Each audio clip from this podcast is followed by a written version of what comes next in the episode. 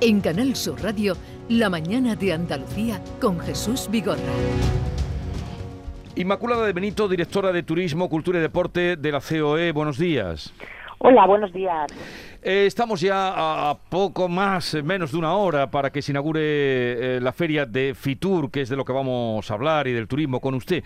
Pero justamente en la víspera Esceltur eh, y su presidente, eh, Gabriel Escarrer, ayer lanzaba un, en fin, una crítica eh, bastante en la víspera de Fitur a los fondos europeos porque decía que era que había sido una profunda decepción para el sector turístico porque no se había hecho o no se había contado con el consenso de los empresarios.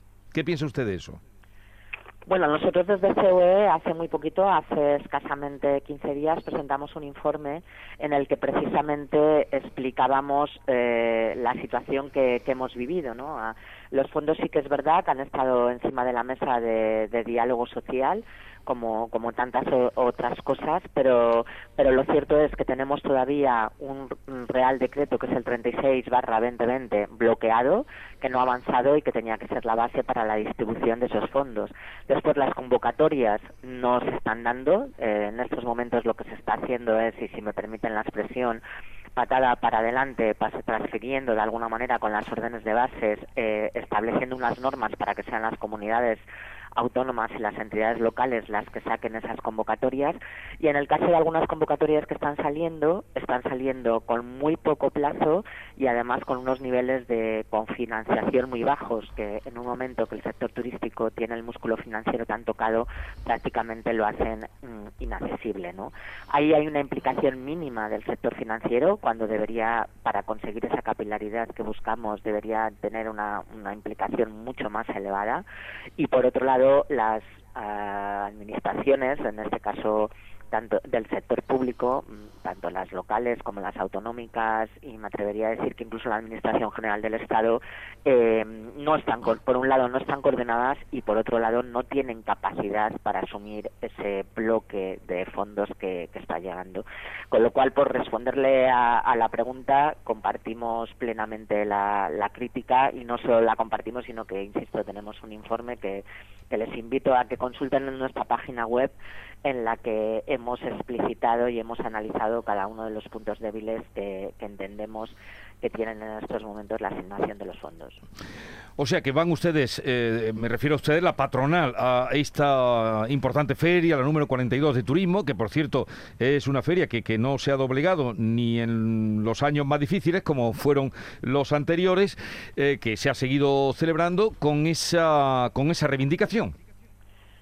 Bueno, yo, le diría que es, un toque de atención, porque reivindicar a estas alturas eh, creo que estamos tarde, ¿no? Pero sí que estamos a tiempo de dar un toque de atención para que las para que las cosas se, se mejoren, ¿no? Venimos reivindicando durante muchísimo tiempo, concretamente lo que le comentaba del decreto 36/2020 eh, es, ha sido permanente en nuestra lista de reivindicaciones y en todas las reuniones en las que participamos y, y ahora lo que les damos es un toque de atención de decir, señores, si estos fondos realmente queremos que contribuyan a esa transformación del modelo económico y no queremos que se conviertan en un plan E desorganizado, no lo estamos haciendo bien, con lo cual rectifiquemos. ¿Cómo, ¿Cómo, se presenta este año? ¿Qué perspectivas tiene el turismo que, eh, en fin, eh, tuvo su año de esplendor en el 2019 con eh, más de 83 millones de turistas? Pues miren, en cierta manera estamos esperanzados y le explicaré por qué. Estamos esperanzados porque cada vez que se han minimizado las restricciones o que se han eliminado o que se han cambiado, la respuesta de la demanda ha sido muy buena. Eh, el problema es que seguimos teniendo restricciones y poca claridad y mucha incertidumbre.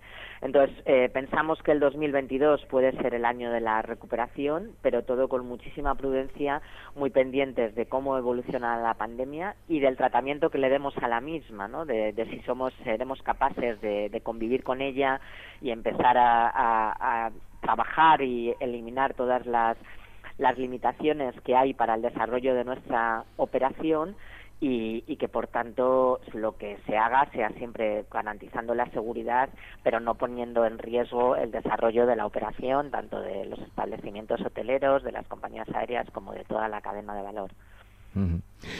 Entonces, eh, bueno, está esa, claro, e, e, esa espada de Damocles de la pandemia, cómo evolucionará, porque hay alguna, alguna normativa europea que vincule a todos los países de la Unión ahora mismo de cara al movimiento de turistas.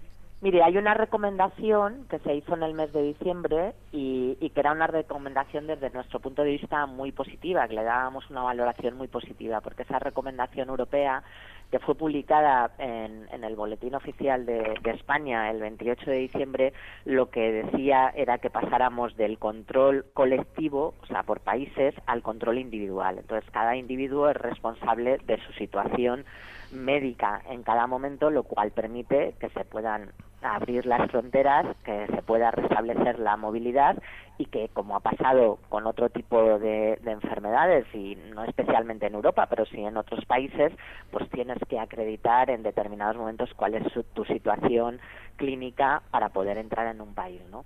Eso, si todo va bien y de acuerdo con la publicación que se hizo el día 28 en el boletín oficial, eh, entraría en vigor el 3 de febrero en España y de momento estamos, eh, insisto, con esa esperanza de que así sea y que por tanto cada persona sea responsable de su certificado de vacunación, de sus certificados de haber pasado eh, la enfermedad y la situación que tiene en ese momento o en su caso de presentar el test negativo pero no de que haya unas restricciones que además muy pronto desde IATA se van a presentar los informes en las que se demuestra que el cierre de fronteras hmm. no garantiza y no frena la transmisión del virus. Y entonces creo que eso es lo que nos tenemos que aprender y lo que tenemos que trabajar, insisto, con muchísima responsabilidad individual y colectiva pero, pero desde luego también con muchísima seriedad y respeto a la actividad económica. Hmm.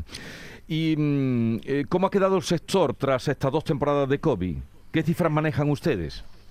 Bueno, el sector ha llegado a perder, según los datos del Instituto de Estudios Económicos de COE, unos 100.000 millones de euros eh, del PIB, ¿no? Entonces, bueno, es, son cifras que en la vida nos podíamos imaginar y que, y que son incuantificables las, las pérdidas en el momento dado que, que pueden tener a, muchos niveles. ¿no?